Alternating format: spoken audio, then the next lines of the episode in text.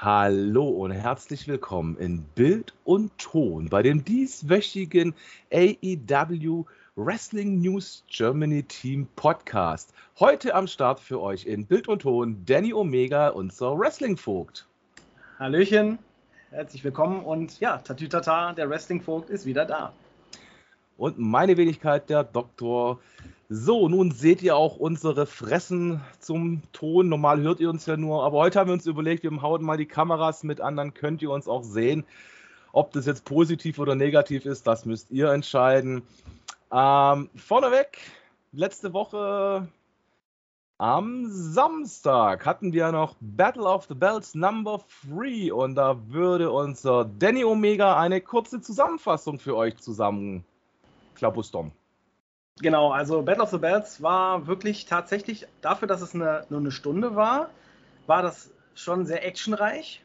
Also äh, vor allem der Main Event, also Claudio Casanoli gegen äh, Konosuke Takeshita, war echt, also das Match, das hat mir echt, also ich habe so mitgefiebert und das war wirklich ein wirklich gutes Match. Also jeder, der ähm, Battle of the Bells nicht gesehen hat, ähm, ihr solltet das nur für dieses Match gucken.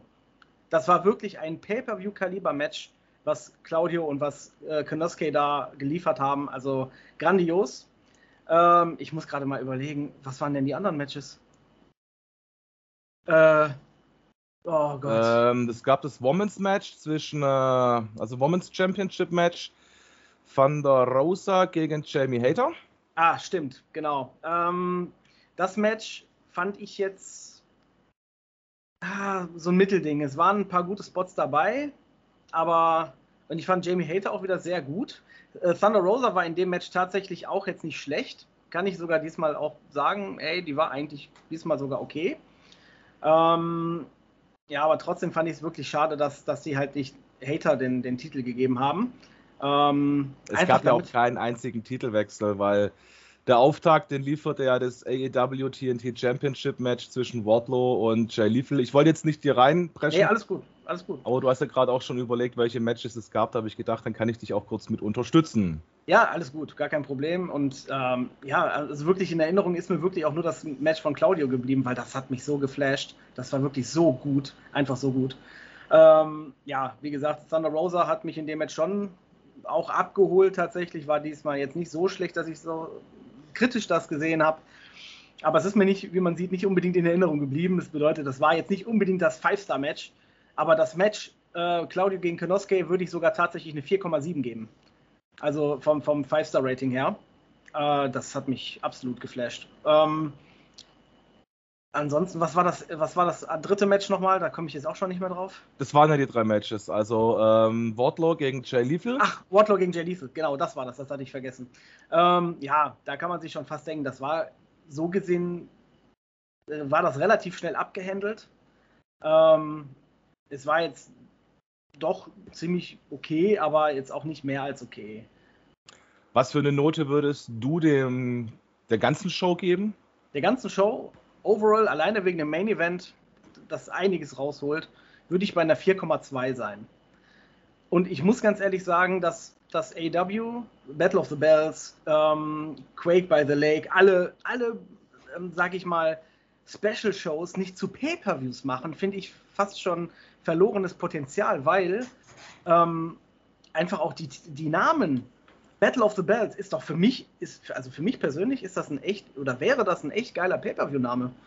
Also, ich finde ja persönlich, ähm, mit drei Matches ist es halt relativ small Package. Also, es ist halt, es sind drei Matches, es ist nichts anderes wie eine Rampage, ja.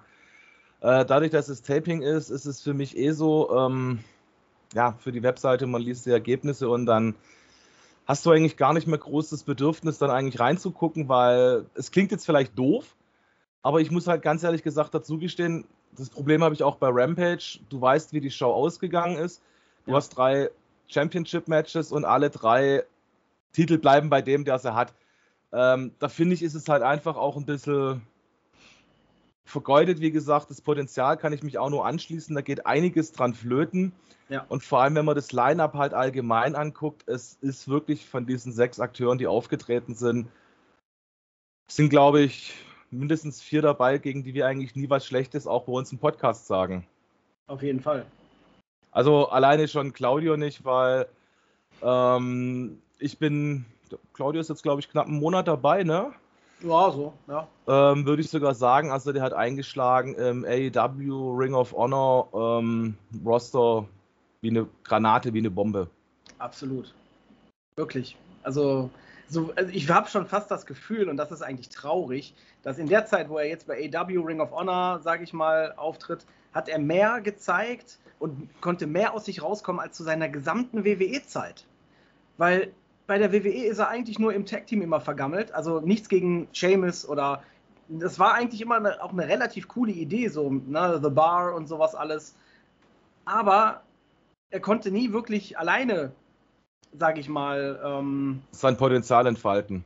Richtig. Und selbst wenn er jetzt beim äh, Blackpool Combat Club ist, hat er trotzdem schon einige Singles-Matches gehabt, die er bei WWE so direkt im Tag Team nicht hatte. Da ist er, wenn überhaupt, im Tag Team aufgetreten meistens und das war's. Und ich finde es ich find's geil, einfach wie er sich jetzt schon entwickelt hat und was er zeigt. Und ich denke, da wird noch einiges mehr kommen. Ich meine, das Lustige ist ja, wo äh, Claudio sein Debüt gefeiert hat bei AEW. Ähm, ich glaube, das Einzige, was halt wirklich gezogen hat im Universum, war halt echt diese fucking We the People Chance. Weil die ja gleich wieder aufgetaucht sind, als er ja bei AEW rausgekommen ist. Stimmt. Wobei ich äh, sogar sagen muss, ich persönlich habe ihn sogar echt gefeiert. Vielleicht kennt das ein oder andere noch, wo er damals als Antonio Cesaro aufgetreten ist. Mit, ähm, oh, ich, wie heißt diese Dame noch damals? Der hatte so eine, so eine, eine Managerin, eine, ähm, ich komme gerade auf den Namen nicht. Auf jeden Fall war der da so in sieben verschiedenen äh, Sprachen, hatte dann die Leute immer begrüßt und hat so Promos gehalten im Ring.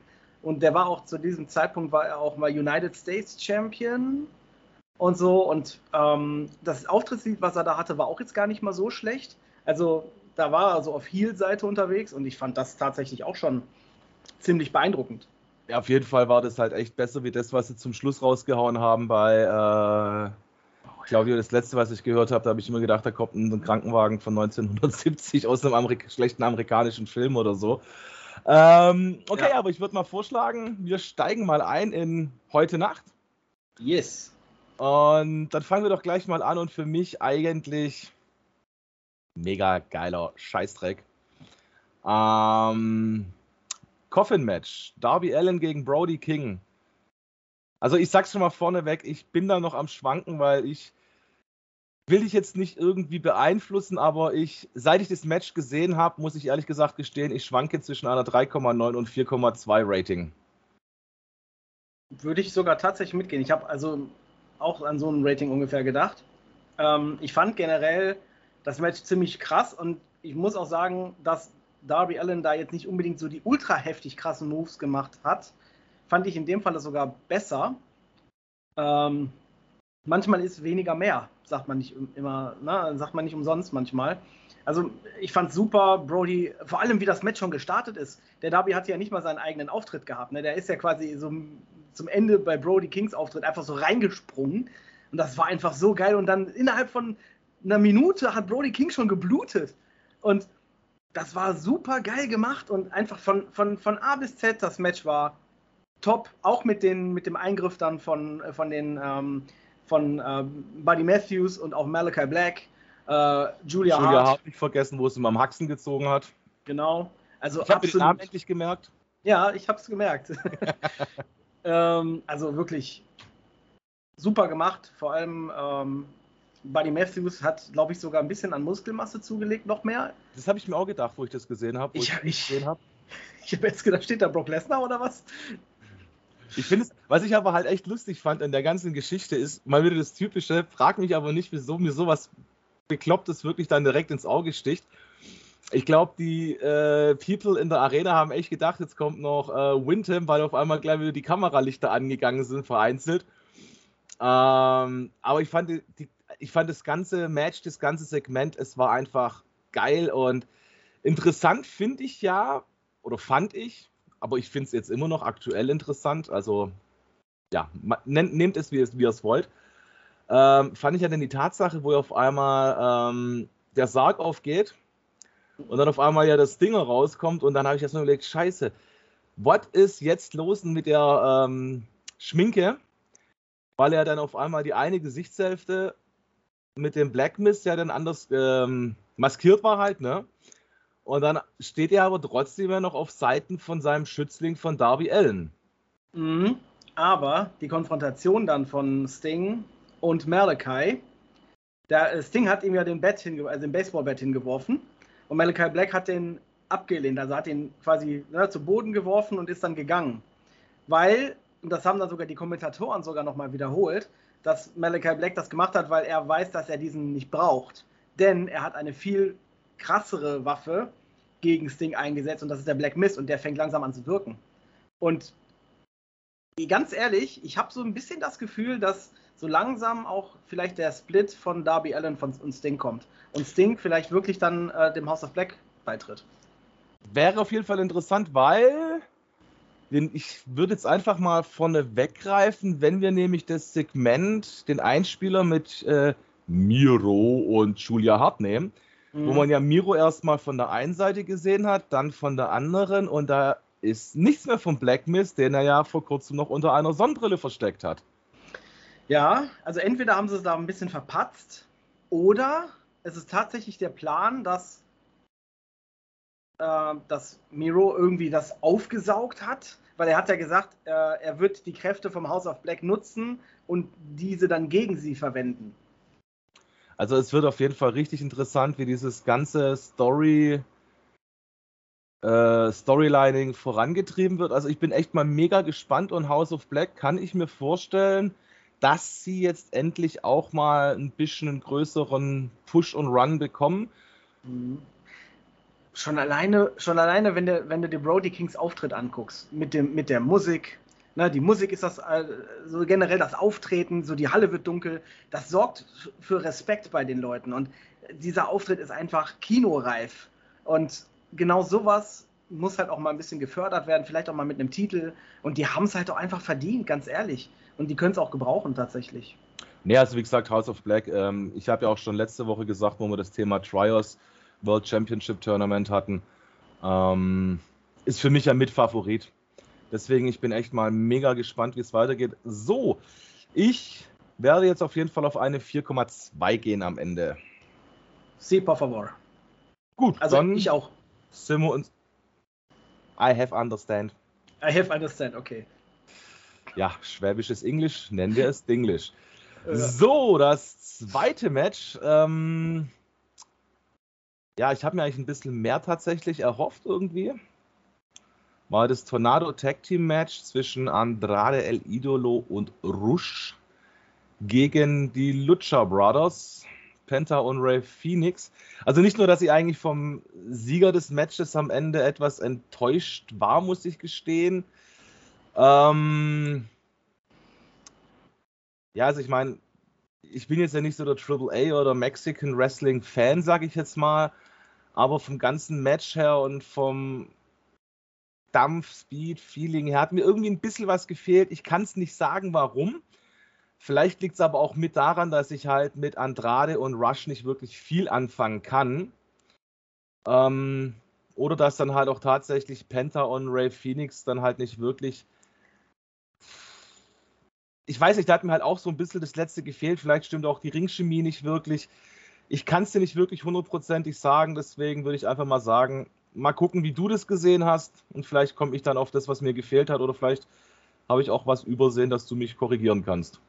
Also ich hatte das Gefühl, dass, dass äh, Ray Phoenix und ähm, Penta so ein bisschen in dem Match untergegangen sind. Also ich hatte das Gefühl, die wurden so ein bisschen sehr, zu sehr dominiert. Also ich meine, ich kann auch irgendwo Andrade verstehen, der ist seit Wochen oder auch seit Monaten eigentlich nur noch bei Dark oder bei Rampage zu sehen gewesen. Also, ne, und hat halt auch so ein bisschen durchsickern lassen, dass er damit nicht so ganz zufrieden ist. Also ich kann irgendwo natürlich auch verstehen, dass, dass man vielleicht dann auch mal so einen gewissen Push braucht und dass man auch vielleicht mal ein bisschen stärker dargestellt wird, dann auch gerade wenn man ein bisschen TV-Time kriegt, ist alles schön und gut. Äh, und Ray Phoenix und Penta haben sehr häufig schon ähm, sage ich mal, dargestellt, dass sie ein ernstzunehmendes Tag-Team sind.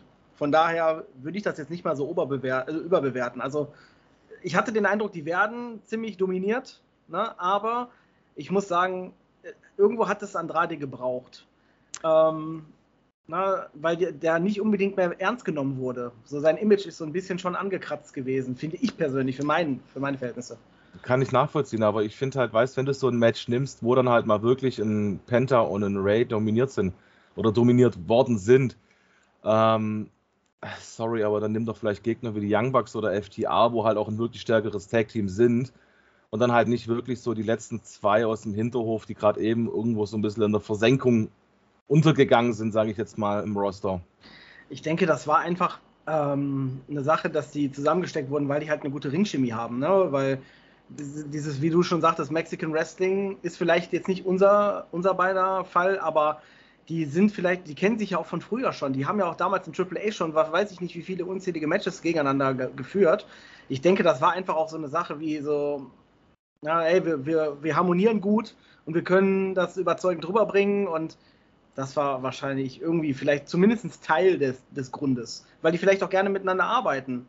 Ne? Und die sprechen, glaube ich, alle kein oder so gut wie kein Englisch. Und wenn du sehr gebrochen, die konnten sich dann noch perfekt auf Mexikanisch unterhalten. Arriba, arriba, andale, andale.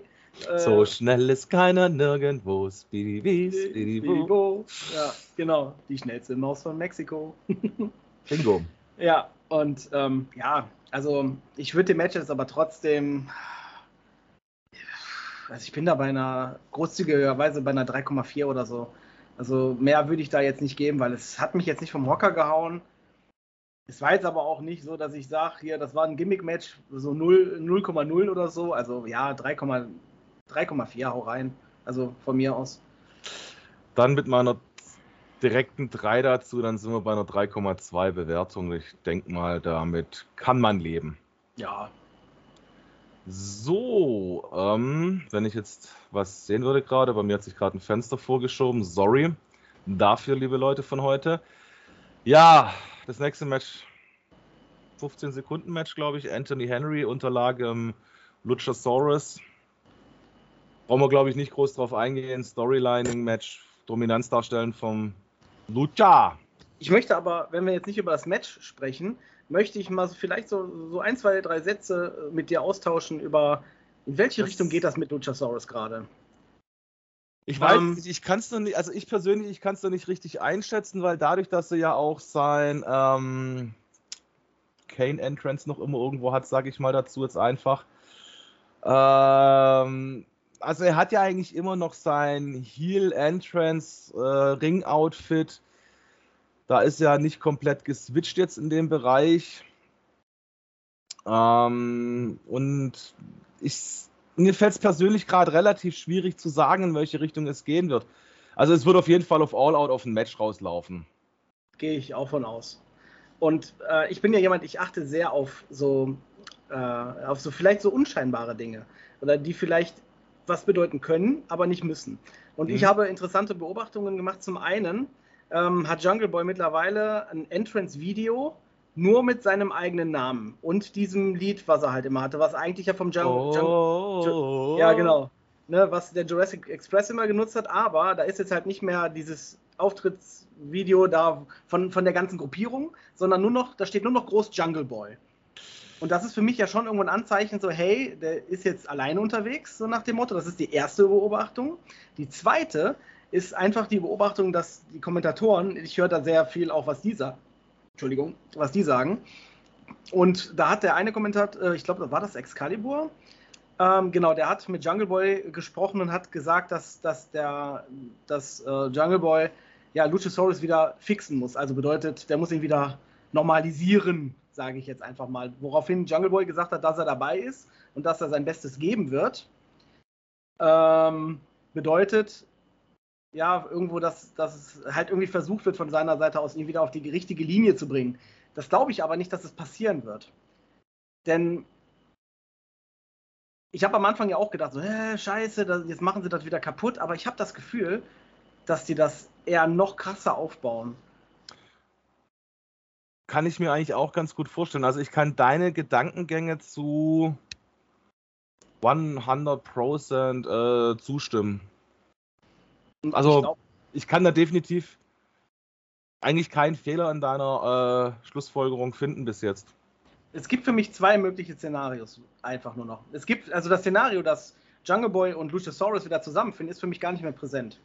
Also ernsthaft zusammenfinden, dass sie wieder zusammen wresteln, vielleicht sogar wieder Tag Team Champions werden oder sowas. Zumindest nicht in, dem, in der nächsten Zeit. Das ist für mich vollkommen vom Tisch. Das eine Szenario ist, ähm, es kommt irgendwie zu einer Dreierkonfrontation, also dass irgendwie sowohl Christian Cage als auch Jungle Boy als auch Luchasaurus zusammen im Ring stehen und Luchasaurus einfach alle umhaut, beide, und sich komplett von dem absagt, weil er sagt, das ist mir hier alles zu blöd, ihr seid beide dumm, so nach dem Motto. Oder dass Christian Cage wieder irgendwas macht, so, äh, oder dass das vielleicht von vornherein geplant war und dann sagt, äh, und, und er dann Luchasaurus sagt, los, hol ihn dir, oder los, Luchasaurus, los, Luchasaurus, Attacke! Und Wäre also, tatsächlich mein Lieblingsszenario. Ja, meins auch tatsächlich. Aber who knows? Und ich würde mal weiter switchen, weil es gab ja einen Turn zum Face bei Ricky Starks. Und das Match gegen Aaron Solo, ich fand es nicht schlecht. Es war nicht lang, also es war doch relativ kurz, fand ich. Aber, also es war jetzt nicht zwei Minuten, aber es waren jetzt auch keine 20 Minuten, oder? Nee. Es war schon relativ zügig, sage ich mal. Also ich gucke nicht auf die Uhr beiden Matches, aber ich würde mal so sagen, so fünf bis zehn Minuten haben uns da schon gut unterhalten gekriegt. Ja, also das war auf jeden Fall ein solides, gutes Match. Ich bin aber immer noch kein Fan von, von der Trennung, muss ich ganz ehrlich sagen. Ich, ich meine, Ricky Starks hat das Potenzial, auch äh, solo, sage ich mal, ein bisschen was zu erreichen. Aber ich finde, das hätte er auch machen können, trotz, trotz äh, Powerhouse Hobbs noch im Hintergrund, weißt du? Man muss ja nicht, nur weil man im Tag-Team ist oder in einem Stable ist, sich nur auf das Tag-Team fixieren. Also ich muss ganz klipp und klar dazu gestehen und dazu sagen, ähm, ich finde den Split eigentlich ganz gut. Echt? Okay. Ja, weil es liegt aber tatsächlich ähm, weniger an Starks. Ich bin kein Hobbs-Fan. Ah, okay. Ja, ich ähm, weiß. Hast du schon mal also, gesagt. Ich finde es aber eigentlich auch echt krass. Also, ich finde es eigentlich auch cool, dass er dadurch, also durch diesen Split eigentlich jetzt auch so die Rollen so ein bisschen ja, verteilt haben, dass der Will Hobbs jetzt ja eher so auf der Face-Heel-Seite äh, geblieben ist. Und das ist das Erste, was mir halt dann gestern wirklich dann gleich aufgefallen ist, dass er dann Ricky Starks aus dem Face-Tunnel gekommen ist. Also ich weiß ja nicht, aber es weiß ja, glaube ich, auch der letzte AEW-Fan, wer aus welcher Tunnelseite rauskommt. Ähm, und man hat es auch an der Crowd eigentlich gemerkt, die eigentlich auch beide im Ring so ein bisschen gefeiert haben. Wobei ich auch sagen muss, ich fand es eigentlich auch mal wieder cool, äh, Aaron Solo jetzt bewusst bei Dynamite zu sehen. Und auch wo sie so ein bisschen die Vorgeschichte gezeigt haben von den Zweien. Ähm, ich fand es auch ein wirklich solides Match. Ähm, wie gesagt, schön aufs Match zu gehen. Also die Aktion, Posen und sowas, klar. Äh, ist jetzt was, was ich bei Ricky Starks nicht unbedingt zu 1000 Prozent brauche, aber Gesundheit. Danke. Ähm, ich finde es jetzt nicht so schlimm. Es gibt ja Leute, mit einem rede ich ja gerade, der findet ja dann eher solche Zwischensegmente gerade in Form von Orange Cassidy jetzt richtig nervig, sage ich jetzt mal, oder halt nicht ähm, so supi. Aber so wie es jetzt Ricky Starks gemacht hat, das ganze Auftreten, die Ringchemie, klar mit der Vorgeschichte, wenn man die verfolgt hat, äh, hat mir wirklich super gut gefallen. Ich habe mich gut unterhalten gefühlt von den beiden. Ich will es jetzt auch nicht zu hoch bewerten, aber auch nicht zu niederreißen. Ähm, 3-2. Okay. Also ich habe sogar tatsächlich an eine 3,5 gedacht. Ist also ja wieder ich, relativ nah beieinander. Ja, aber ähm, also ich, ich bin immer noch ein bisschen skeptisch halt, was Ricky Starks angeht, weil ich habe jetzt so ein bisschen das Gefühl, dass die vielleicht auch so, oder zumindest einer von beiden so ein bisschen unters Radar fallen wird. Ähm, weil in der Tag-Team-Szene waren die halt schon relativ aktiv und haben auch regelmäßig Matches bekommen. Und ähm, ja, man muss gucken, wie die jetzt halt wirklich eingesetzt werden ne, in der Zukunft. Das, dann kann man erst wirklich final sagen, hey, das war die richtige Entscheidung oder hey, das war eine schlechte Entscheidung. Oder vielleicht, hey, wir, wir kennen es aus der Vergangenheit, sowohl bei WCW als auch bei WWE, als überall, dass auch Tag-Teams, die sich mal getrennt haben, irgendwann vielleicht wieder zusammenfinden. Ja, das beste ja? Beispiel wäre ja NWO, wo dann Wolfpack und äh, die klassische ja. NWO wieder zusammengefunden hat. oder, oder Triple H und Shawn Michaels. Na, die waren auch äh, Feinde, äh, beste Freunde, dann wieder Erzfeinde. Also, ne, das, auch das ist alles möglich. Solange wir nicht irgendwann mal bei AEW sowas erleben wie mit Team Hell No, ist alles gut. Oh, nein. ich, das war, ja, okay, da fange ich jetzt gar nicht von an. Ist ja. steht auf einem anderen Blatt Papier, aber wie gesagt. Genau. Ähm, also Comedy-Gimmicks, ähm, ein paar, wenn es passt, okay, aber nicht zu übertreiben. Richtig. Ja. Gut, aber ja, das Match, wie gesagt, war gut. Auf jeden Fall. Und ja, ich bin gespannt, was da kommen wird. Das ist, ich bin halt so ein Story-Mensch. Ne? Mich interessiert so die Story, um was es da geht. Und ähm, natürlich interessiert mich auch das Match äh, natürlich, ne? Aber ich brauche für ein Match einfach Story dahinter so. Und dass die dann gezeigt haben, die Vorgeschichte von Starks und von, äh, von Solo. Solo. das fand ich genial, weil ich wusste zum Beispiel gar nicht, dass die in der Vergangenheit beste Freunde waren und ein Tag-Team waren. Ne? Und das macht das Match dann nochmal ein Stück bedeutender. Für beide. Ja, genauso. Also ja. Vorgeschichte. Ich fand es echt interessant. Ich fand es auch echt. Es waren ja ein paar Sekunden, dieser Einspieler. Wenn es eine halbe Minute war, war es lang. Mhm. Aber ich fand es echt cool und es hat auch mal eine ganz andere Blickwinkel und Sicht auch auf die Akteure dann mal gegeben, weißt du, weil wer weiß es dann mit der Vorgeschichte? Die wenigsten. You say it. Äh, bleibst du bei einer 3,5 bei dem Match? Sie. Ist eingeloggt. Oh. Dann haben wir eine 3,35 Gesamtnote. Ist momentan Platz 2 des Match von 3. Okay. Ja, ist ja aber auch nicht schwierig aktuell. So, nun bin ich mal gespannt, weil dieses Match hat mir mal wieder gezeigt. Also, ähm, jeder, der mich kennt, jeder, der mich gehört hat, der sieht nun mal meine Fresse dazu, wenn ich jetzt über Chad Cargill rede. Hatte ja ein äh, TVS Championship Match äh, gegen äh, Madison Rain. Und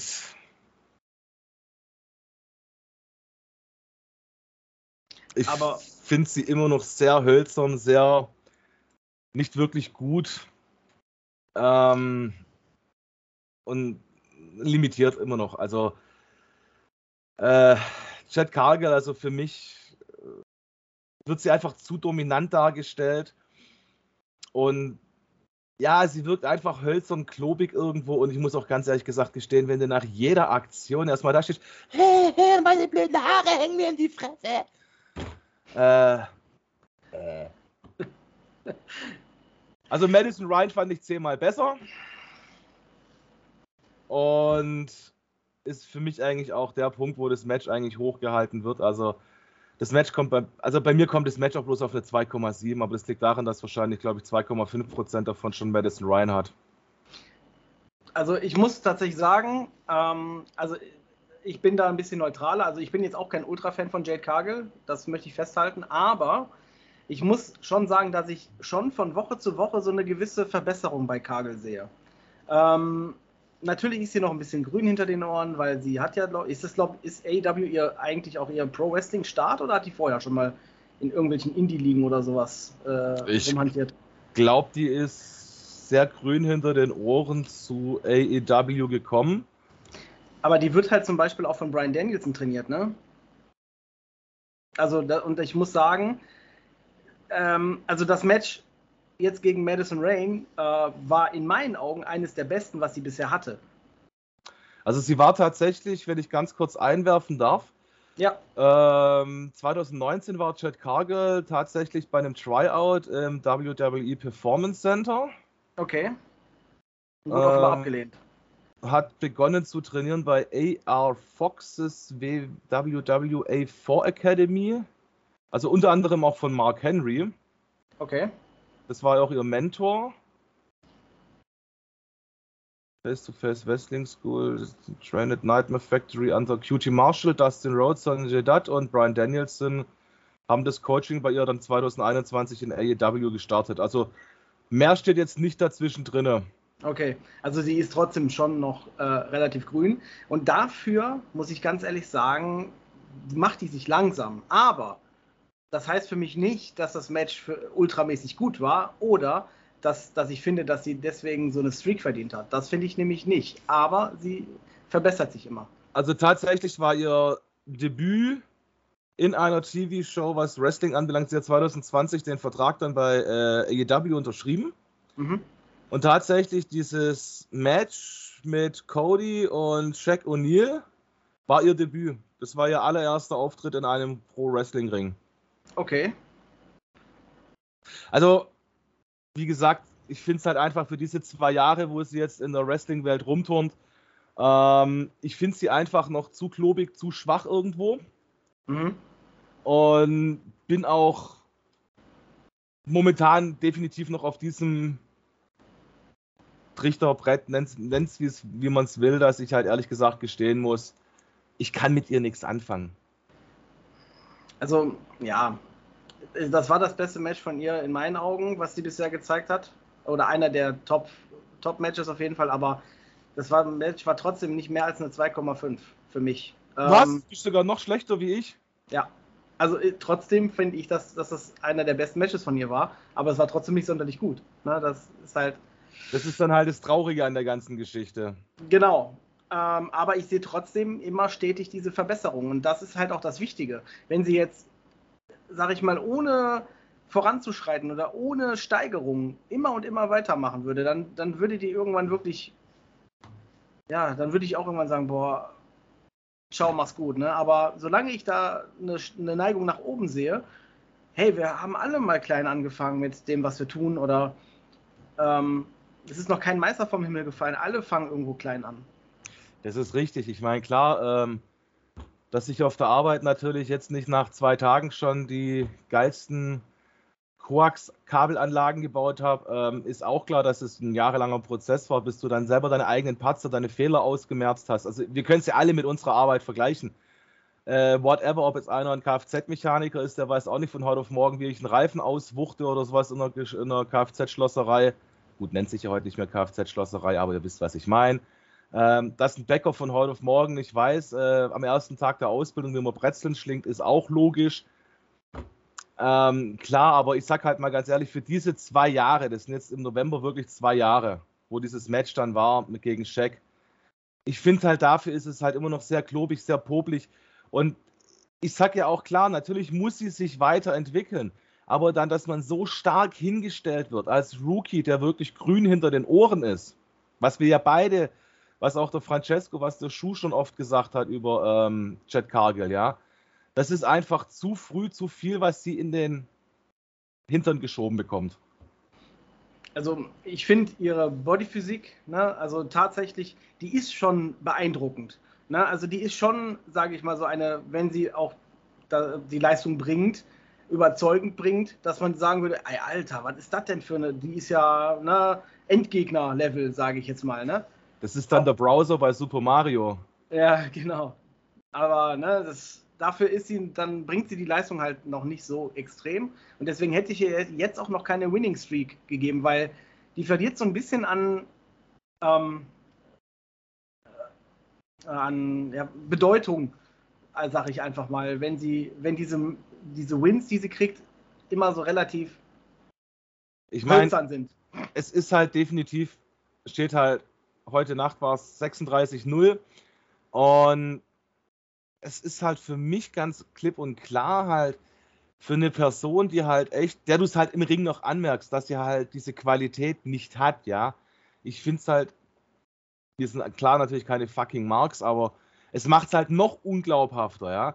Das mhm. ist im Endeffekt genauso, wenn auf einmal der FC St. Pauli 36 Fußballspiele in der ersten Fußball-Bundesliga hintereinander gewinnen würde. Das ist halt einfach nicht da, weil halt einfach die Qualität hinten dran nicht da ist. Und das meine ich absolut nicht böse. Mhm. Stimme ich zu. Weil, ich meine, Chad Cargill kann ja nichts dafür, dass hier halt in diesen Streak jetzt halt nur mal reingeschrieben worden ist. Ich meine, klar, wenn man heute Nacht noch gesehen hat, wie nach dem Match dann auf einmal Elfina da gestanden ist, ähm, kann ich mir sogar vorstellen, dass vielleicht Elfina eine von denen wäre, wo dann halt doch vielleicht mal diesen Streak beendet. Was war eigentlich Goldbergs Rekord am Ende? Oh, über, über 100. Tatsächlich. Also, wenn die jetzt wirklich den, die Streak länger machen wollen als die von Goldberg, dann, ich glaube, das war irgendwas mit 110 oder sowas in diese Richtung. Dann haben wir noch ein paar Matches mit Cargill als Winner. wenn die das wirklich anpeilen wollen. Gut, aber ich meine, das Lustige ist, wenn du dann halt mal doch einen Streak von 110 Matches hast, der dann vielleicht zwei, drei, vier Jahre, äh, na gut, vier Jahre nicht unbedingt, aber dann vielleicht mal so ein Jahr geht oder so. Äh, bis dahin haben wir dann wahrscheinlich eine Top-Athletin im Ring stehen, wo dann auch mit dem Training man sieht. Und wie gesagt, ich meine es nicht persönlich gegen den Menschen, Chad Cargill. Mir geht es halt einfach darum, Qualität im Ring mit dem Gimmick oder Charakter, den sie dann halt gespielt oder halt äh, vorgeschrieben kriegt, die Storylining, ja. Und da fehlt halt einfach noch ein bisschen was für einen 36-0-Charakter. Und wenn man halt mal überlegt, jetzt nimmst du mal äh, WrestleMania-Streak vom Undertaker, ja, der, glaube ich, bei 26 dann irgendwann gerissen ist gegen Brock Lesnar vor vier, fünf Jahren. Aber das war halt auch wirklich ein glaubhafter Streak, weil halt einfach der Undertaker halt einfach diesen, dass die Qualität hatte und die Rolle auch perfekt gespielt hat, ja.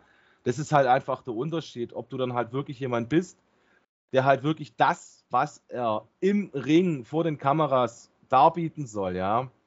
Oder ob du halt einer bist, der das halt noch nicht kann.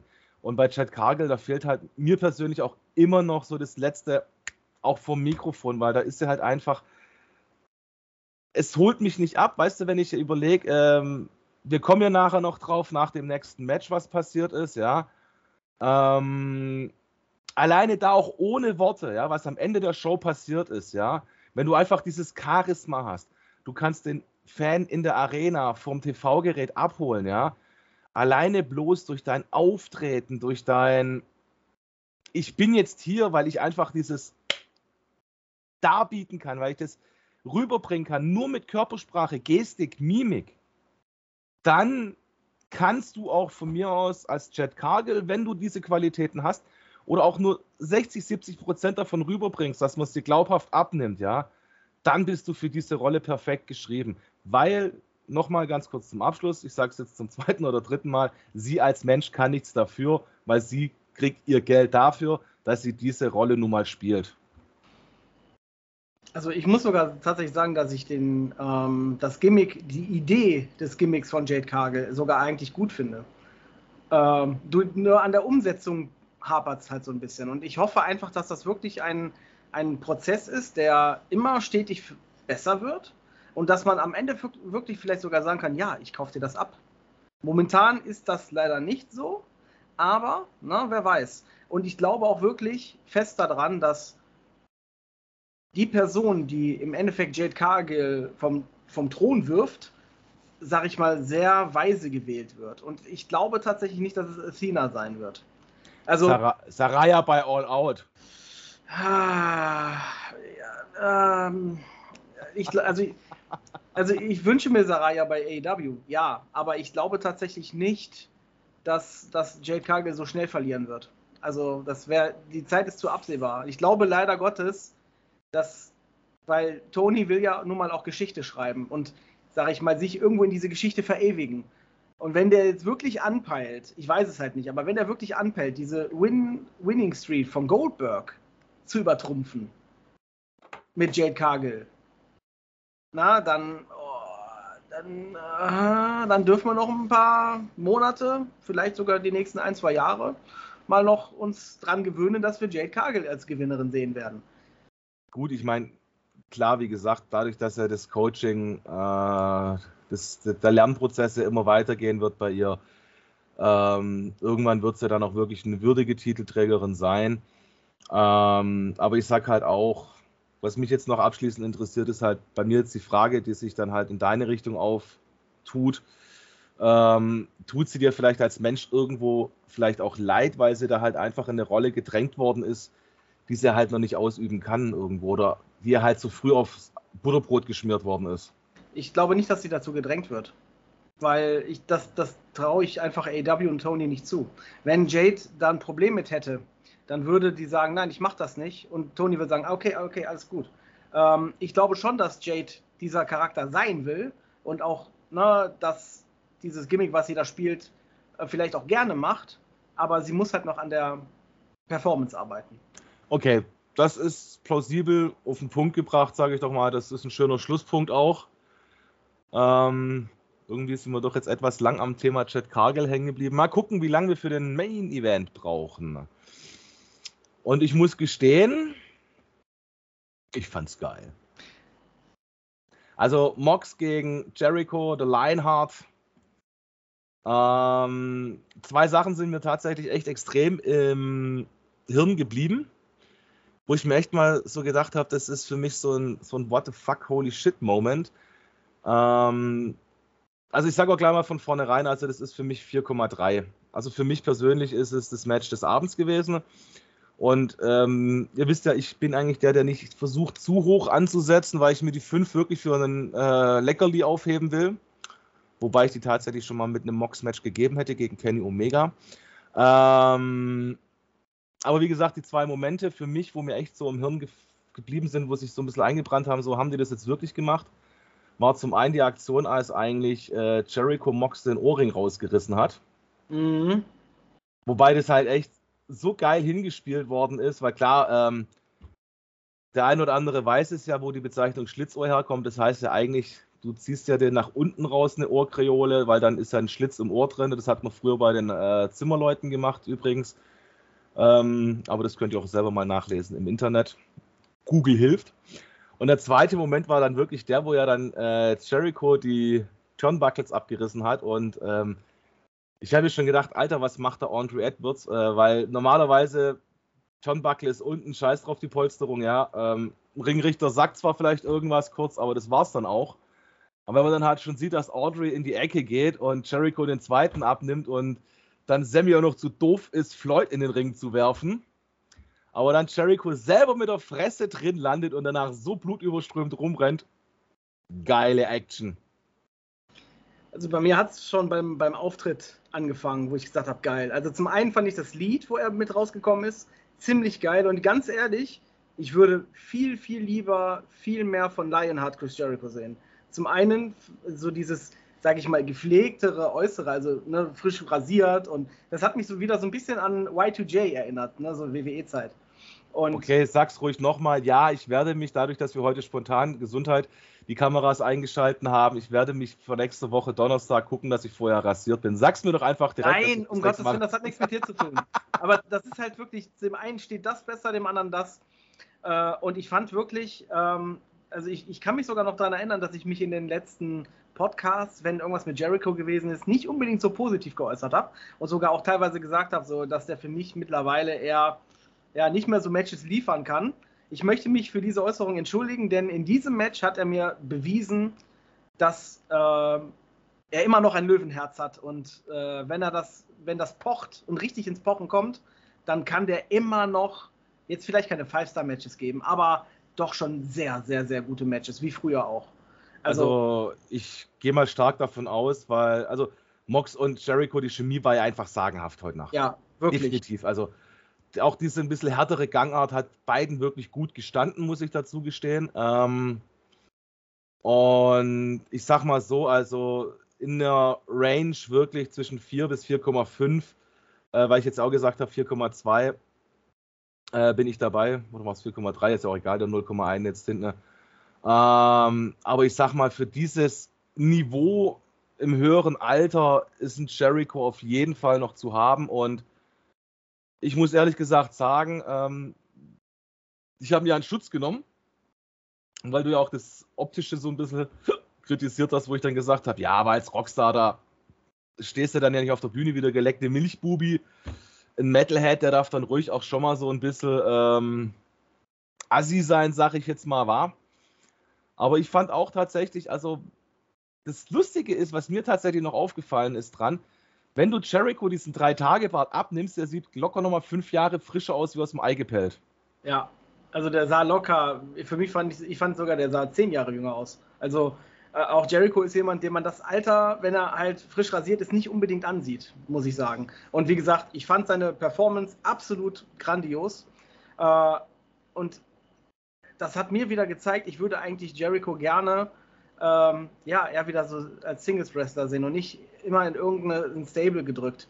Weil ich, ich finde, so mit dieser Jericho Appreciation Society, ja, ich weiß nicht, ich, ich, da fühle ich das einfach nicht so ganz. Aber dieses Lionheart, dieses, na, dieses, dieses alte Gimmick von ihm nochmal frisch auf, neu, neu aufgemacht und absolut grandios. Ähm, Match des Abends, definitiv. Ich gebe eine 4,3, weil du hast ja gesagt 4,2, 4,3, keine Ahnung. Äh, ich gebe eine 4,3 auf jeden Fall. Ähm, und das, ist, das, das Match ist einfach für mich auch wieder einfach die Bestätigung, dass es einfach fucking drauf ankommt, wer im Ring steht oder wer gegeneinander kämpft. Ne? Also, wo, ist Ring, wo, ist die Ringchemie vorhanden und wo vielleicht nicht so?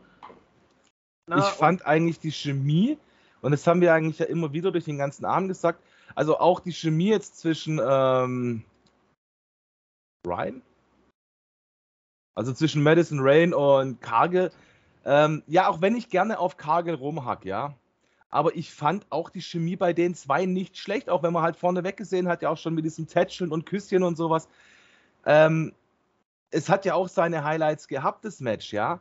Und ich finde eigentlich das Booking von letzter Nacht, heute Nacht, echt top, weil wirklich die ganze Chemie durch die ganze Bank weg gepasst hat. Alle sechs Matches, alle zwölf, klar. Ich habe jetzt auch äh, einen Dinosaurier gegen den anderen Chopper da dazu genommen, ja. Also die zwei Namen jetzt mit Absicht so betont. Aber auch bei den zwei hast du gemerkt, auch wenn es ein 15-Sekunden-Match war, hey, es hat eigentlich gepasst. Auch wenn man es natürlich nicht groß auf die Goldwaage legen kann, wie jetzt ein Match von Moxley gegen Jericho, was glaube ich 25 Minuten am Ende ging. Aber es waren wirklich unterhaltsame 25 Minuten. Auch ja. die ganzen Zwischensegmente, die ganze Show.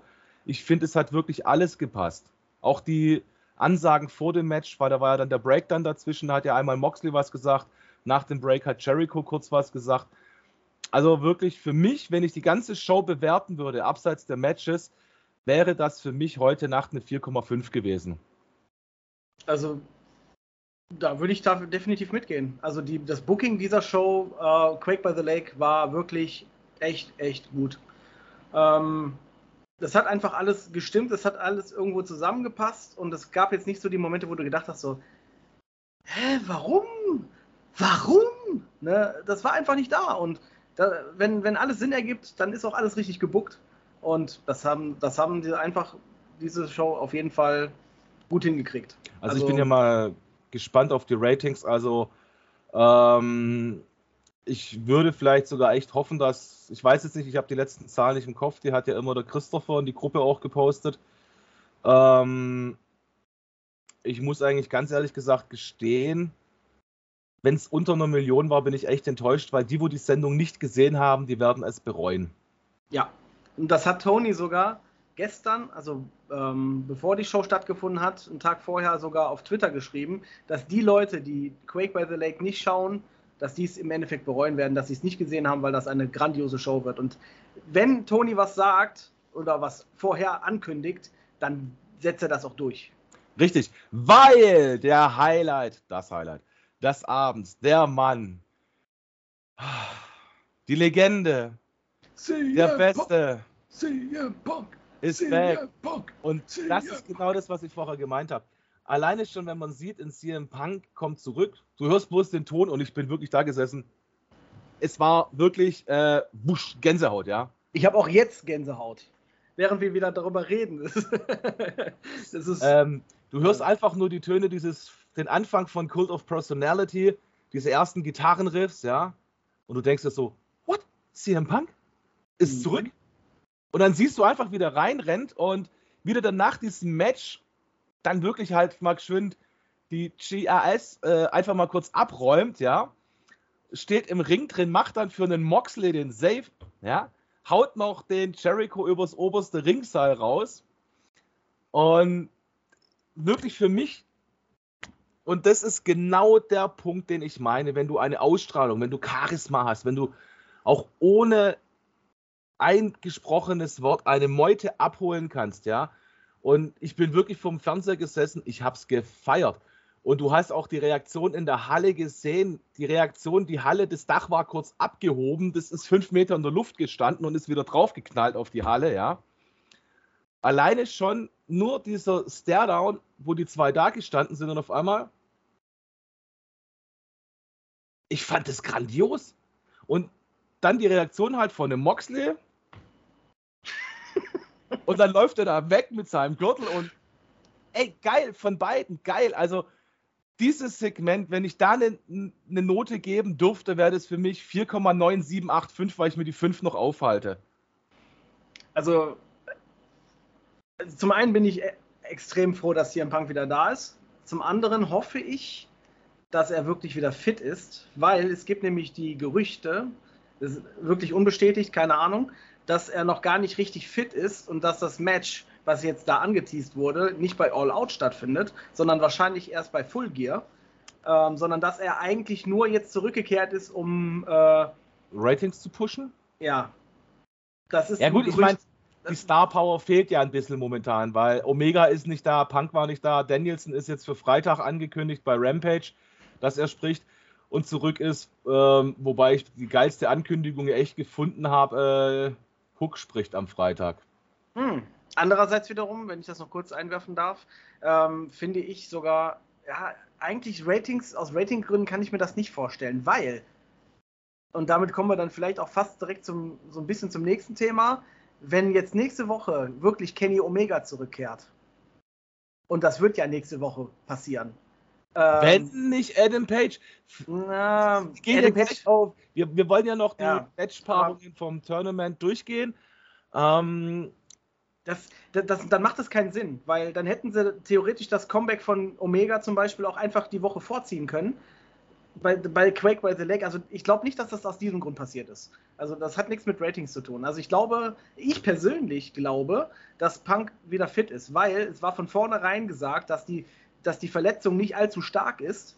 Also nicht so krass, wie das vermutet wurde. Und der ist ja da auch rumgesprungen wie sowas. Ne? Also der hat sogar noch extra so, ne, um zu zeigen, hallo, ich bin fit, hallo, ist er da ja rumgehopst wie so ein Worm, weißt du, wie, so, wie von Scotty Torti damals den Worm hat er so halb gemacht. ja. Und das war für mich das Zeichen, ey, der, der, kann, der kann loslegen, also, ne? Also, ich finde es auf jeden Fall geil, weil ähm, ich habe, glaube jahrelang, also gut, klar, nach drei Jahren AEW, ich habe, glaube ich, anderthalb, zwei Jahre bis CM Punk da gewesen ist, immer gesagt, mir fehlt noch CM Punk, mir fehlt Cesaro, mir fehlt Windham. Ja. Und eigentlich auch tatsächlich noch ein AJ Styles, aber das wird es wahrscheinlich nie geben. Ähm, wahrscheinlich nicht. Ne? Ich finde es eigentlich echt cool und ja, ich glaube, man hat es mir auch ein bisschen, heute habt ihr es mit der Kamera, mit der Fresse gesehen, die Begeisterung war da, man hat es in der Stimme gehört. Ähm, wenn im Punk wieder fit ist, ab in den Ring mit dem, nicht überstürzen, nicht, dass er sich gleich wieder verletzt. Ähm, interessanterweise weil du es gerade schon angesprochen hast, wir wollten ja eh noch mal kurz drauf eingehen, weil letzte Woche haben wir ja ein bisschen spekuliert, welche Trios, Matches könnte es geben und heute Nacht sind sie ja veröffentlicht worden. Das Bracket ist bekannt. Und ich würde einfach mal sagen, ähm, ja, wir gehen es einfach mal schon durch. Wir haben ja noch ein paar Minütchen Zeit. Oder fangen wir doch einfach mal an mit Death Triangle. Haben wir ja gesagt, dass sie wirklich im Turnier sehen werden wahrscheinlich. War ja auch ein Tipp von uns. Gegner natürlich finde ich mega geil, Will Osprey and OC Open. Das hat, das hat mich sogar ein bisschen überrascht, weil da holen sie dann ja wieder New Japan Leute ran. Ne? Also da habe ich echt gedacht, what? Ernsthaft jetzt? So, ne? Also das fand ich schon echt, echt krass, also im positiven Sinne einfach. Ne? Da habe ich nicht mit gerechnet. Definitiv, also ähm, wo ich das heute Nacht gesehen habe, wo ich habe ich nur gedacht, what, geil, holy shit. Das mhm. ist eigentlich auch, also es ist aber, wie gesagt, es passt einfach auch zur ganzen Show, weil es halt einfach auch mal schon so war. Geil. Weil wir haben ja alle gesagt nach Forbidden Door, dass wir da so ein bisschen, nee, Will Osprey so, na, war nicht so ganz der Burner, ne, das Match. Und gegen Death Triangle, also Pack, Center und Ray, kann es ein mega Monster-Match werden. Oh ja, das wird auch ein mega Monster-Match. Ich, ich muss aber auch tatsächlich dazu gestehen, Würdest du mich jetzt heute fragen, wen ich als Gewinner sehe? Ich kann es dir nicht sagen. Also, ich würde es beiden Teams, also beiden Trios gönnen. Ähm, und wenn du mich wirklich fragen würdest, wer, wem ich den Sieg eher gönne, wäre das eine 49-51 Entscheidung. Und ich kann es dir bis tatsächlich nicht sagen. Wobei ich wirklich vielleicht sogar noch dieses eine Prozent eher dann vielleicht bei Osprey und Aussie Open sehe. Da, das ist sogar meine Meinung auch, ja. Weil, ja, Death Triangle, äh, also ich glaube schon, dass natürlich auch ähm, äh, Pack dann natürlich auch wieder es packt, packt, ach, das Pack ist packt, oh Gott. ja, ne, das war wieder so ein super Wortwitz, ähm, dass er dann auch da ist, ne, weil er ist ja nicht jetzt jede Dynamite äh, zu Gast, ne, weil er ja liegt aber am All Internet, äh, dem Intercontinental äh, Championship. Ja, nicht nur. Das, das Problem ist eher, dass er halt äh, in, in England wohnt und dass er selber auch gesagt hat, dass er nicht, ähm, also dass er immer nur für die Auftritte nach Amerika reist, aber dann sofort wieder nach Hause will. Deswegen, also, ja. während halt AEW ohne Zuschauer in Jacksonville aufgezeichnet worden ist, hat man ihn ja nicht gesehen, deswegen. Genau. Und ähm, von daher glaube ich tatsächlich nicht, dass die gewinnen, weil ja dann die Titel natürlich irgendwo auch weniger gezeigt werden würden. So, wenn die jetzt mal angenommen, dass sie gewinnen das Ding, ne? oder vielleicht, vielleicht, vielleicht gewinnen die das Match, aber das Tournament kann ich dir schwören, werden sie nicht gewinnen. Also ich gehe mal stark davon aus, da das halt auch ein neuer Titel ist, ähm, wird er natürlich erstmal bei AEW bleiben. Und es wäre ja echt Scheibentoaster, wenn du halt hergehst, du führst jetzt ein Trios World Championship ein ähm, und präsentierst ihn nicht in deinen eigenen Sendungen. Und selbst äh, Leute, die AEW bloß am Rande verfolgen, äh, denen ihre erste Heimat das Universum ist, es soll ja jeder gucken, was er will, wo ich im äh, Freundeskreis habe, die sagen selbst, die freuen sich auf diesen Gürtel oder auf die drei Gürtel halt in dem Falle. Ja. Weil es halt mal wirklich jetzt eine große Promotion ist in Amerika oder halt weltweit, die diese Gürtel einführt. Und ich glaube, AEW hat halt nun mal äh, weltweit halt nun mal auch eine andere Marktpräsenz im Pro Wrestling, wie halt Ring of Honor, die diesen Gürtel schon hat. Ja, sehe ich auch so. Gut. So, und jetzt kommen wir nämlich zu dem Match. Das schiebe ich jetzt kurz nach hinten, das machen wir zum Abschluss. Zweites Match, was ich jetzt hier dann äh, antease, und das ist auch eins, wo ich mich mega drauf freue. Schade nur, dass sie direkt in Round 1 aufeinandertreffen: House of Black versus Dark Order. Ähm, nur für mich nochmal zum Verständnis erstmal, dann gehen wir auf das ein. Wann, äh, findet das jetzt, die ganzen Matches, finden die jetzt alle nächste Woche statt? Na, also für nächste Woche ist angeteasert das Match, wo ich als letztes in der Liste habe. Okay, also ja gut, klar, diese Qualifikationsmatches, das geht dann immer von Woche zu Woche weiter, aber die ganzen das ersten schon, Matches. Das ist die, schon die erste Runde. Okay. Das, und das startet nächste Woche. Richtig. Also okay. das ist jetzt erste Runde, dann Halbfinale und Finale ist er dann schon bei All Out. Okay. Ja, da kannst du leider Gottes direkt sagen, Dark Order wird raus sein. So leid es mir tut. Eben. Weil ich meine, Dark Order ist eigentlich einer meiner Lieblingsstables gewesen, aber ist halt immer mehr ja, wird immer mehr irgendwie so leise und still äh, zunichte gemacht. Was ich eine Randnotiz nur noch Dark Order leider. Sie sind zwar wieder ein bisschen präsenter geworden, aber ich denke mal, so einen Push wie halt mit Mr. Brody Lee wird es, wenn die keinen neuen Leader kriegen, nicht mehr geben. Ja, das glaube ich auch. Ähm, Oder irgendwann verschwinden sie vielleicht die Mitglieder im Cult of Windham. Ich glaube, ja, aber mittlerweile muss ich sagen, mache ich mir fast schon keine Hoffnung mehr, dass Windham wirklich zu AW kommt. So leid es mir tut, ich wünschte, ich wünsche ihn mir wirklich, aber. Äh, Triple H wird den Gehaltscheck schon ordentlich pushen, dass Windham nicht zu AEW geht. Weil Triple H und ist nämlich ein extremer Bray Wyatt-Fan und ähm, ja, ja, damit, lass uns da am besten jetzt nicht zu sehr drauf eingehen. Aber, also ja, aber ich sag mal so, mit House of Black gehe ich auf jeden Fall auch mit, weil ja. House of Black ist für mich ja mit Favorite auf das Tournament. Was ich jetzt leider nicht äh, bildlich vor Augen habe, ähm, ich habe es leider heute nicht danach geguckt im Internet, muss ich gestehen, zu meiner Schimpf und Schande. Ich weiß jetzt auch nicht, auf welcher Bracket-Seite dann House of Black und Links. Dark Order oder ähm, Young Bucks liegen. Ähm, ich glaube, Young Bucks waren auch links. Und House das heißt, es wäre dann Halbfinale äh, House of Black versus Young Bucks, wenn beide die erste Runde gewinnen. Oh fuck. Ja, genau, Nein. das ist gerade das Problem, wo ich habe. Ja, Nein. Gut. Okay, auf jeden Fall äh, machen wir mal kurz weiter, weil House of ja. Black sind wir uns beide einig. Ich denke auch mal beim nächsten Match Trustbusters versus Best Friends. Wobei ich gestehen muss, ich habe ja Trustbusters bis jetzt noch nicht gesehen. Ich schon. Tatsächlich, äh, dieser Parker Baudreau Boudreau oder so. Also da bin ich selber noch nicht. Das ist halt ein französischer Name, deswegen ist das ein bisschen. Also Boudreau wird ja, glaube ich, ausgesprochen. Ähm, ist ja ein ehemaliger WWEer, also WWEler. Okay. Der, der war in NXT, sollte the next Brock Lesnar werden. Äh, Vince McMahon hat aber wohl nichts in dem gesehen und hat gesagt, bye bye. Und äh, daraufhin ist dann natürlich direkt äh, er dann zu AEW gegangen. Er hat auch, glaube ich, eine Woche später nach seiner Entlassung direkt bei, WW, äh, bei AEW ein Dark Match gehabt. Äh, also hat da nicht lange gefackelt. Ähm, und ich wette, weil das auch so ein Triple H-Guy war, wird der Triple H sich jetzt wahrscheinlich richtig ärgern, weil er den nicht mehr zurückkriegt. Ähm, sagen wir es mal so, der ist noch wirklich sehr jung, aber der hat tatsächlich einen, einen, einen Körper, da denkst du, Alter, also der könnte schon zu einer Gefahr werden, aber momentan kann ich ihn noch nicht so ganz ernst nehmen, weil der einfach eine Statur wie ein Bär hat, aber wenn der dann so diese, weißt du, diese, diese Geräusche macht, hört er sich an wie, eine, wie jemand, den man in die Eier getreten hat. Also so, so ganz komisch. Also eher so wie Han bei Trooper Girls.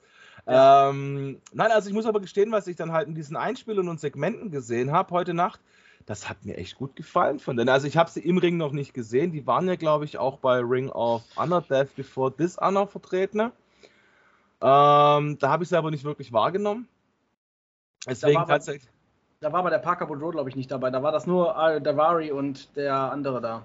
Richtig, das war nämlich, vielleicht war das auch das Problem, dass ich sie nicht so wirklich wahrgenommen habe an dem Tag. Mhm. Ähm, aber ich muss ehrlich gesagt gestehen, wie gesagt, das, was ich gesehen habe von dem Trio heute Nacht, äh, deswegen musste ich ja heute Nacht auch in der Gruppe ein Mitglied etwas zu Kontenance äh, aufrufen. Ähm, Ach, echt? Ja, ja, da unter dem Beitrag, wo ich die ähm,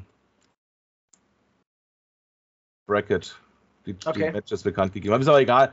Äh, auf jeden Fall, wie gesagt, ähm, Best Friends finde ich eigentlich auch cool, wieder mit OC.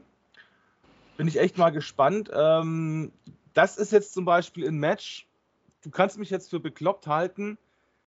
Das wäre jetzt so ein Match, wo der Don oder ich tatsächlich dann auf den Außenseiter tippen würde, weil da kann ich mir echt vorstellen, dass vielleicht sogar die Best Friends vielleicht sogar rausfliegen.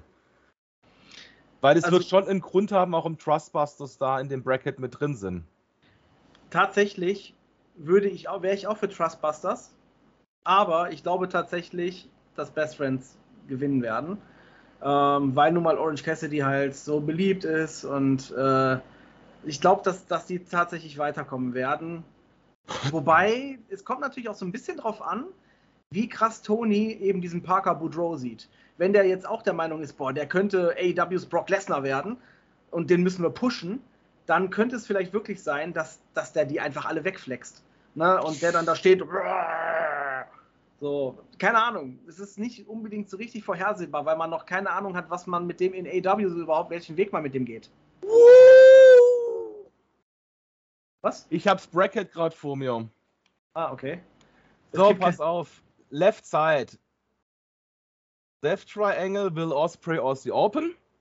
Andrade, Lidolo, Dragon Lee and Rush versus Young Bucks and Fragezeichen, darauf kommen wir gleich noch zu sprechen. Und auf der rechten Seite ist House of Black, Dark Order, Trust Busters and Best Friends.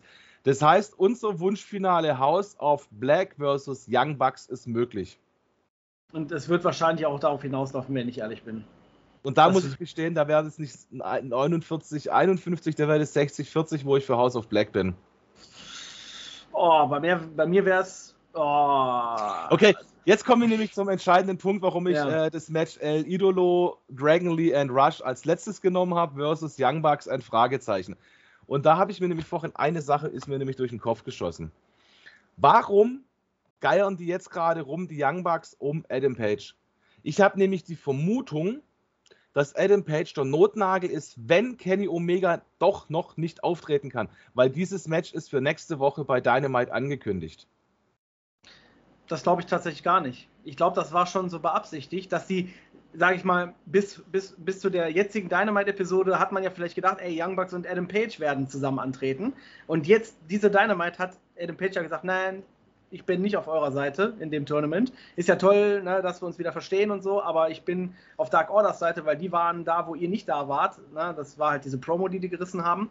Und tatsächlich glaube ich auch, dass das der Plan war, dass die Leute bis dahin geglaubt haben, dass er der Mann wird. Und jetzt eben die Spannung bis auf nächste Woche gehalten wird. Ja, gut, wer ist denn jetzt der Partner? Und da kommt eigentlich nur einer in, in, noch in Frage.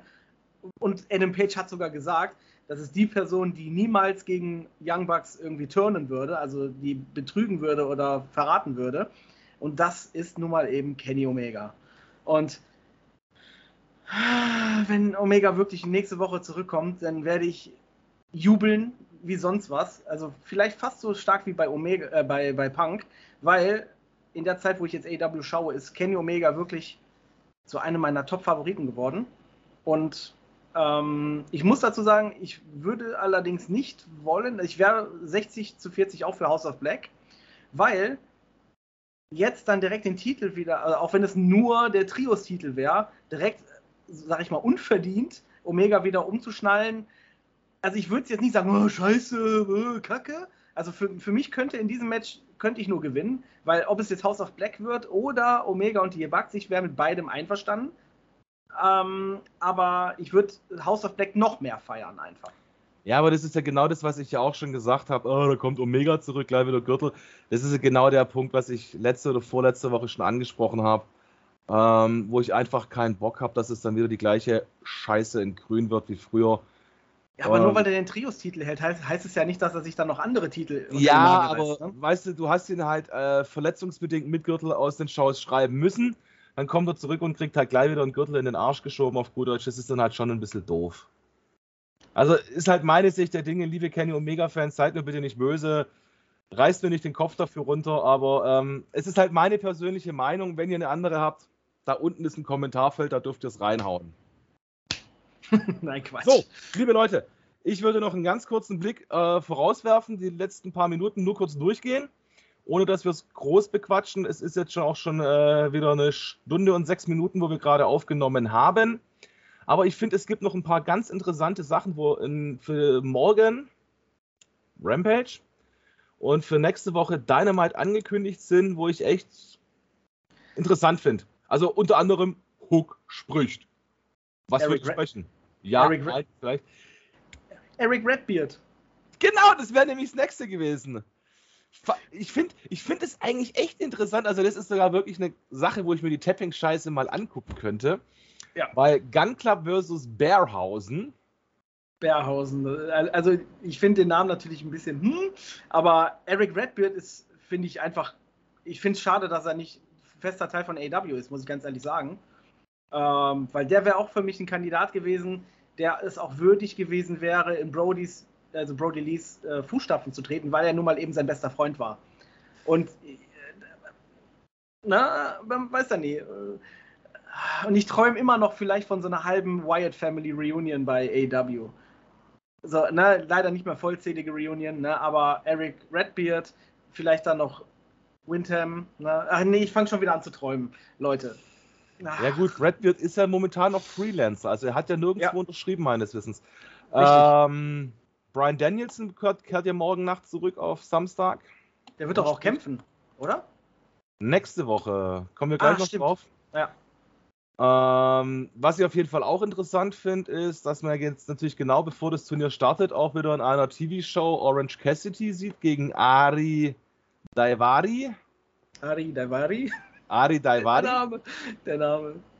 Keine Ari Ahnung, wer das ist, muss ich tatsächlich zu meiner Schimpf und Schande gestehen. Ähm, ähm, kennst du Daivari? Damals aus der WWE? Äh, muss ich gerade tatsächlich passen. Das war ähm, der Manager von Muhammad, äh, nee, nicht Muhammad, Muhammad Hassan. Da gab es mal so eine ah, Storyline. Ja, ja, ja, ja, ja, ja, ja. Der reinkam mit dieser Iraker-Flagge oder arabischen Flagge und äh, so richtig gehatet wurde deswegen. Ja, okay, ich weiß auch, warum mir der Name nichts sagt, weil der war in der Cruiserweight Division bei WWE zwischen 16 und 21, da habe ich es schon nicht mehr groß verfolgt. Das stimmt, ach so, genau. Bevor jetzt die Leute in die Kommentare schreiben, nein, es war nicht die arabische Flagge, es war, glaube ich, die iranische Flagge. Und deswegen hat man halt immer gesagt, ne, weil, weil da halt dann auch so gegen Amerika und Iran, ne, so die Story. Und das war Gab es da nicht schon mal die Story, äh, unter anderem mit Sergeant Slaughter vor 30 Jahren, wo dann der Hulk Hogan der, der Great American war und äh, Iron Sheik, genau. Ja. ja. also ist halt WWE-Style irgendwie. Und es wird natürlich auch noch das Match Parker Boudreau versus Sonny Kiss geben. Also das ist auch schon wieder ein Grund, wo ich sagen muss, vielleicht mal einfach gucken. Also Sunny Kiss finde ich eigentlich gruselig. Ist so ein Gimmick, kann ich persönlich nichts mit anfangen. Ähm, nicht, weil er jetzt, ich weiß nicht, ob er homosexuell ist, ob er den Homosexuellen raushängt in dem Gimmick, darum geht es mir gar nicht. Ihr persönlich ist es scheißegal, was die Leute in ihren Betten machen. Jeder soll tun und lassen, was er möchte. Da bin ich absolut frei, offen, liberal. Ähm, sozial eingestellt, aber ich finde halt einfach, er hat auch wirklich ein sehr gutes Potenzial für den Ring. Um Gottes Willen. Er hat eine Technik, die ist nicht schlecht. Er hat auch wirklich eine Ausstrahlung, aber ich finde halt irgendwie das ganze Gimmick und sein Auftreten kann ich persönlich nicht mit viel anfangen. Also, ich möchte dir da zustimmen, was die Leute in ihren Betten machen. Alles, alles gut. Jeder darf das in seinen Betten was, machen, was er machen möchte. Aber ich muss halt ganz offen und ehrlich sagen, und da kann man mich für haten oder auch nicht, aber ich mag so dieses Tuntige nicht. So dieses über, überkrasse Tuntige und das ist leider Sonic Kiss. Und da ja, kann das, ich mich nicht. Das ist, ja, das ist nicht mal das Problem, wo ich damit habe. Also ich habe selber schwule Freunde, die femininer sind wie die femininste ja. Frau auf Gottes weiter Erde. Absolut coole Menschen, liebe Alles Leute. Gut. Alles gut. Aber ich muss halt ehrlich gesagt dazu gestehen, ich kann halt mit ihm im Ring nichts anfangen.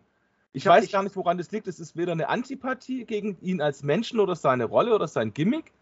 Es ist halt einfach irgendwie so, er kann wresteln, definitiv aber irgendwie werde ich mit ihm nicht warm. Hör mal, ich habe auch, ich habe auch homosexuelle Bekannte und Freunde und gehabt und alles. Ne? Also das ist wirklich nicht das Thema. Ne? Also das äh, möchte ich auch wirklich nicht. Äh, ähm, ich möchte nicht, dass, dass man denkt, dass ich da irgendwas gegen habe. Um Gottes Willen, wirklich nicht. Nein, um ähm, Gottes Willen. Also das ich, äh, würde ich dir jetzt auch nicht unterstellen. Ich meine. Aber ich mag halt ähm, halt dieses, dieses, dieses übertrieben tuntige Gehabe nicht. So dieses. Ah, na, warum muss man das so raushängen lassen? Hm. Da kann ich mich nicht mit.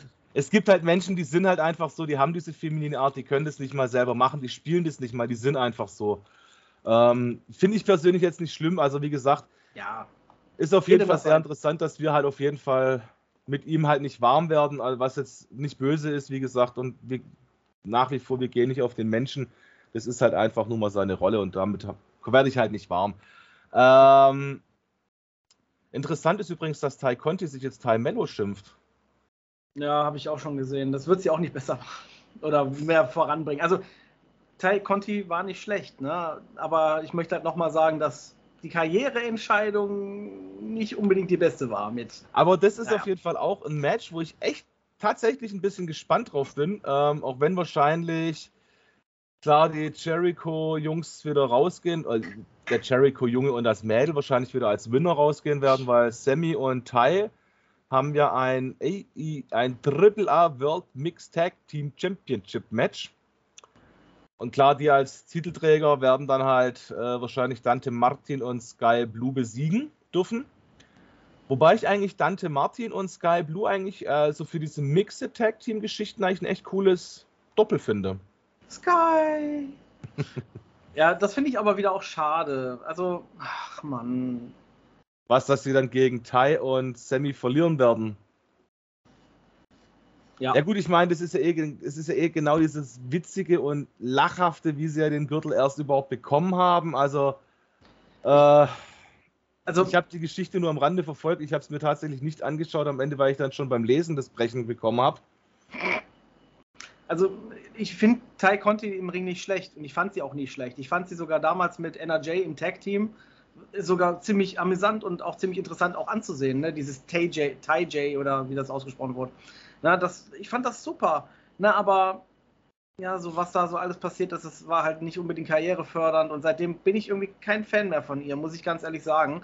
Ich ähm, glaube, Anna äh, Tai Conti und NRJ haben beide tatsächlich, ohne dass man das abwertend oder böse meint den Menschen gegenüber, einfach ähm, sehr viel ähm, Kredit verspielt. Ja, und NRJ habe ich bis vor, bis vor ihrem Turn ne, in die JAS Society, äh, habe ich die sogar noch als mögliche World Championess gesehen. Du ne? hast dich ja sogar noch drüber geärgert, was der Queenslayer nicht als Queenslayer eingesetzt wird von AEW. Das halt Richtig. der Gimmick in dem Punkt halt ein bisschen am Untergehen war oder halt einfach fehlplatziert, falsch äh, formuliert. Was ich, was ich interessant finde, dass sie hat, sie hat ja jetzt, äh, nicht bei Dynamite, sondern bei, war das Rampage letzte Woche, hatte sie ein Match gehabt. Ähm, und kam aber immer noch mit dem Dark Order Lied von ihr raus. Also entweder haben die sich noch nicht die Mühe gemacht, halt Oder es, sie wird zurückkehren in Dark Order, dass sie das vielleicht äh, Hangi, Hangi dann sie wieder zurückholt. Vielleicht, na, aber wenn, dann wird das auch nicht sofort passieren. Aber ja, die ist halt einfach noch mit dem alten Dark Order Lied rausgekommen. Hat aber auch nicht mehr hier ne, die Kralle gezeigt oder so, ne? Wie sie es immer ja, gemacht gut, hat. Mein Ricky Starks ist ja auch noch mit seinem Team Test Entrance gekommen. Ja, gut, das Lied ist aber ja nicht auf Team Tess, sondern halt auf äh, schon auf Ricky Starks angepasst gewesen. Oder schon immer. Ah, okay. Ich habe das ja. immer als Team Tess eingeordnet. Ach so. Nee. Okay, dann war das ein Fehler von mir. Sorry, Leute. Bitte, bitte hasst mich nicht dafür. Hasst mich für andere Sachen, aber nicht dafür. Ähm, Dynamite nächste Woche. Drei Matches sind schon bekannt ein AEW World Trials Championship Tournament Match First Round Match, was wir schon angesprochen haben. Andrade El Idolo, Rush und Dragon Lee gegen die Young Bucks und Kenny. Wer ist Dragon Lee? Das habe ich mich auch schon tatsächlich gefragt. Ähm, ist es nicht der, der irgendwie mit Rush verwandt ist sogar, oder ist es ein anderer?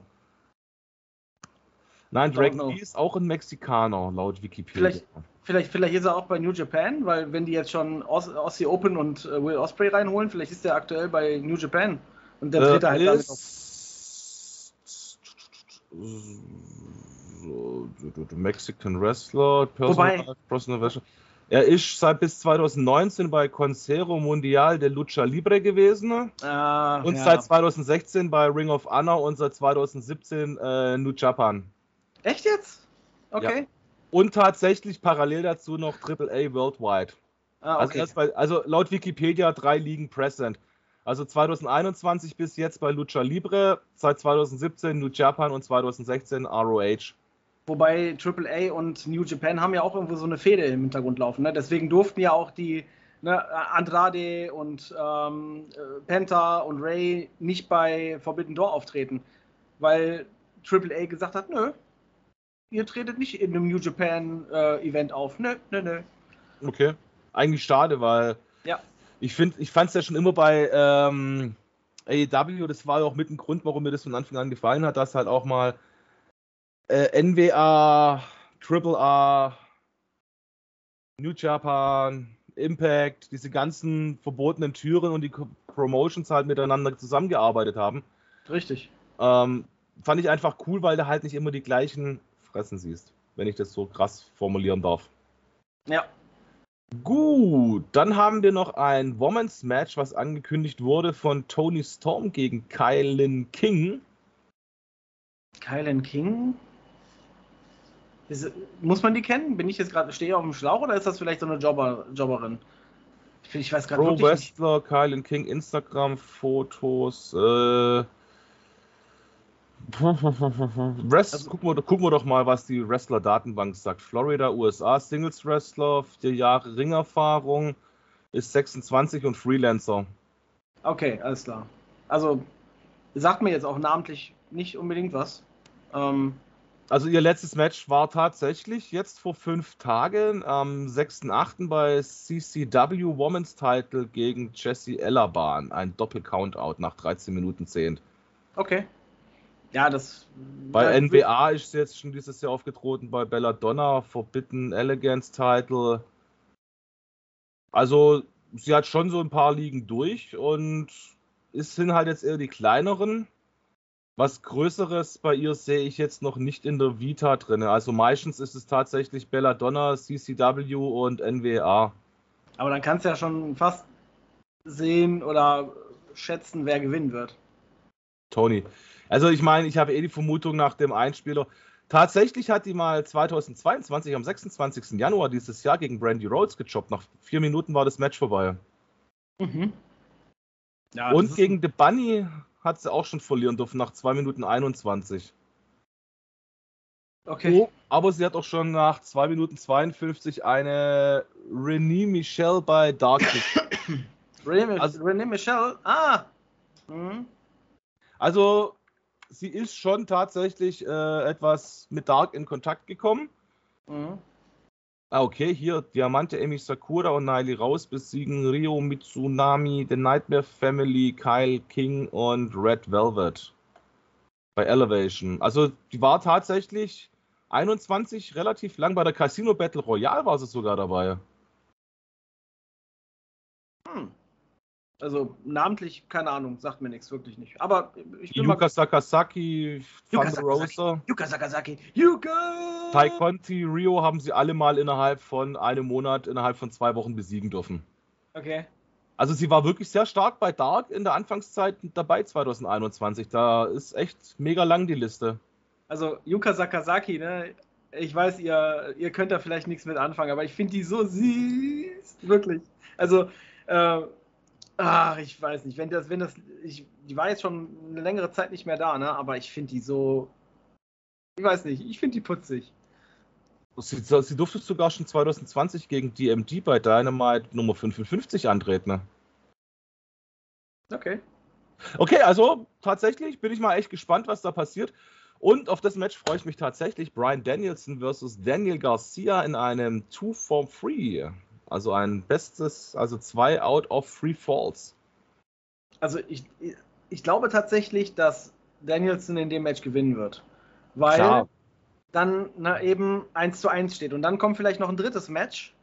Irgendwann down the line, irgendwann so in den nächsten Wochen, Monaten, vielleicht dann bei All Out oder so. Äh, oder die sparen sich das vielleicht sogar für den, für den nächsten Ring of Honor äh, Pay-Per-View dann auf, ne? weil Brian Danielson ist ja auch nicht, äh, nicht gerade unbekannt in Ring of Honor Ring. Ich glaube, der hat die, die drei großen Ligen in Amerika durch dadurch mit Ring of Honor, äh, Universum und Galaxy. Ja, also, aber ich glaube, dieses Match wird auf jeden Fall äh, Brian Danielson gewinnen. Es ist sein Comeback-Match, also das wäre ja echt doof, einen Danielson dann gegen Garcia verlieren zu lassen. Vor allem zweimal hintereinander. Der hat ja erst das Match gegen Daniel Garcia verloren, äh, wo wir dann alle gesagt haben, was? Ernsthaft? Der hat sich jetzt für ihn hingelegt, so erst der erste Moment. Und wenn er sich jetzt direkt noch ein zweites Mal hinlegt, dann wird es aber irgendwann, dann denkst du, würdest du dann auch denken, so, okay. Nur äh, wird's aber komisch. Doch, ne wird's komisch hier. Ne, einfach Pipsch ne Beat mir, war. ja, gut. Con Julio. Ich glaube, dann sind wir mal wieder durch. Sind wir das? Ja, wir haben jetzt knapp äh, 80, 82 Minuten, 83 Minuten gleich die Leute zugetextet. Ja, es ist halt auch verdammt viel Input, weil leider Gottes diese Woche äh, die Aufnahmen, ihr seht, wir sind heute wieder nur zu zweit, äh, leider Gottes am etwas weniger geworden sind, wie wir es eigentlich uns erhofft haben. Deswegen mache ich für nächste Woche auch keine Ankündigungen. Aber es hat halt leider Gottes zeitlich dann nicht wirklich alles gereicht zwischen Job, äh, Ehrenämtern und privaten Verpflichtungen, dann halt wirklich alle Aufnahmen so machen zu können, wie wir wollten. Aber wie gesagt, wir gehen alle knechten. Wir haben teilweise Familie, Freundin zu Hause. Ähm, ich meine, das Problem ist, wenn irgendwann mal die Frauen dann zu uns sagen, hey, liebe Leute, ähm, du investierst viel zu viel Zeit in dein Social Media Bitch Life, ähm, ich suche mir jetzt mal einen anderen oder der Hausfreund kann nicht kommen, weil du so viel da bist. dann haben wir dann halt auch andere Probleme, die am Vordergrund stehen und deswegen ich hoffe, ihr verzeiht uns das. Und deswegen ist dann halt mal so eine Dynamite Review halt auch mal etwas vollgestopft, wo wir halt nach vorne gucken, wo wir dann auch mal eine Rückblende noch machen, wie jetzt vorhin der Danny mit äh, Battle of the Bells noch, dass wir das kurz ansprechen. Ich hoffe, ihr seid uns dafür auch nicht böse. Und jetzt darfst du was sagen. Du wolltest gerade schon was ansagen. Ich glaube aber, dass also die, die Ausgabe jetzt donnerstags, ähm, denke ich, die ist schon safe. Also von meiner Seite aus ist die immer safe. Ähm, aber halt die zweite Aufnahme die Woche, die ist manchmal dann so ein bisschen, ne, ich meine, es ist ja auch Sommer, ne, schönes Wetter oder vielleicht der eine oder andere im Urlaub oder fährt mal weg oder was weiß ich. Ne, und deswegen kann das halt auch mal passieren, dass man die Zeit halt lieber auch ein bisschen anders nutzt. Ne. Aber ja, die Donnerstagsausgabe, die bleibt. Und wenn ich sie alleine machen muss, im schlimmsten Fall. Ein Mann, ein Wort. Nein, also ich meine, ich will, es soll jetzt keine Rechtfertigung sein, aber ein Mitglied von uns der hatte am Dienstag wirklich einen 11 Stunden Knacketag von Termin zu Termin ab 8 Uhr morgens bis 19 Uhr abends. Und wenn ihr da einem böse sein wollt, dass dann halt wirklich an so einem Tag dann halt wirklich der Mensch einfach auch mal sagt, okay Leute, heute geht's einfach nicht mehr. Ich bin jetzt gerade eben Kanale Grande da oben, ja, mir steht alles hier oben. Äh, 30 Grad im Schatten, du fährst wirklich rum, du eierst rum, du bist vielleicht einmal kurz fünf Minuten zu Hause, rennst dann zum nächsten Termin oder whatever. Ähm, dass du dann wirklich irgendwann mal dir einen Knoten in den Lulumann machst, damit du nicht irgendwo ausläufst. Dann kann ich es dann auch schon verstehen, dass dann halt mal die Leute einfach sagen, ey, wir sind alles nur Menschen, wir sind keine Maschinen. Ich hoffe, ihr habt trotzdem Spaß mit der heutigen Ausgabe gehabt. Ihr könnt natürlich auch gerne in den Kommentaren abstimmen, ob ihr unsere Hackfressen weitersehen wollt oder ob wir die Kameras wieder ausschalten. Wir überlassen euch die Entscheidung. War das gerade ein Lacher oder ein Nieser? Nee, ein Lacher. Unter, unterdrückter. Okay. Naja, also auf jeden Fall, wie gesagt, ich sag mal an dieser Stelle auf ein Wiederhören oder jetzt auch ein Wiedersehen. Bleibt uns gewogen. Spätestens in einer Woche sind wir wieder für euch da mit neuen Reviews und Vorschauen, Rückblenden, je nachdem, was die Zeit ergibt. Genau. Also auch von mir vielen Dank fürs Zuhören für, oder fürs Zuschauen auch. Und äh, ja, ich würde sagen, bis nächste Woche. Bleibt sauber, passt auf euch auf. Äh, und ja, bis zum nächsten Mal.